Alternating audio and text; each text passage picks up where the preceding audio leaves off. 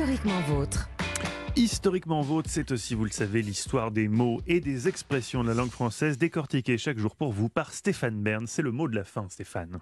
Oui, c'est du pipeau. Pourquoi quand on parle de mensonge, de travestir la vérité, on utilise cette expression aussi musicale que sympathique Alors, jouer du pipeau, faire du pipeau, j'imagine que c'est un rapport avec l'instrument qui sert à appâter les oiseaux, le happo. On fait croire au volatile que c'est un congénère, on lui ment, il arrive et hop, on le capture puis on le bouffe.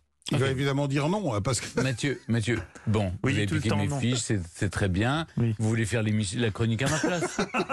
Vous voulez On toucher mes droits d'auteur Voilà, bien. en public. Stéphane. Eh bien oui, c'est exactement ça l'origine de cette expression. Voilà, merci, beaucoup.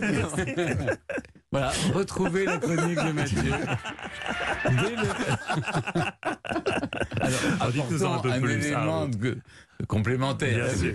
Dès le XIIIe siècle, des chasseurs utilisaient des petites flûtes pour capturer les oiseaux. Le pipeau, qui avait six trous, j'ai compté, était, en- était fait de bois ou de roseaux. Il faisait venir les oiseaux en donnant aux chasseurs une occasion de les attraper. Il y a une autre expression d'ailleurs sur le mensonge et les oiseaux. Le miroir aux alouettes. Pour attraper les alouettes que l'on plumait durant l'après-guerre, on les éblouissait avec des mir- miroirs pour les effrayer et les faire se diriger vers des filets. Le miroir aux alouettes, c'est une chose séduisante mais trompeuse. Bon, revenons à nos pipeaux. Pipeau vient de piper, qui signifie à l'origine, croyez-moi sur parole, pousser un petit cri. À la place de ne pas broncher, on peut d'ailleurs dire ne pas piper mot. Chez nos amis québécois, raconter des pipes, c'est raconter des cracks, des bobards, des contre-vérités.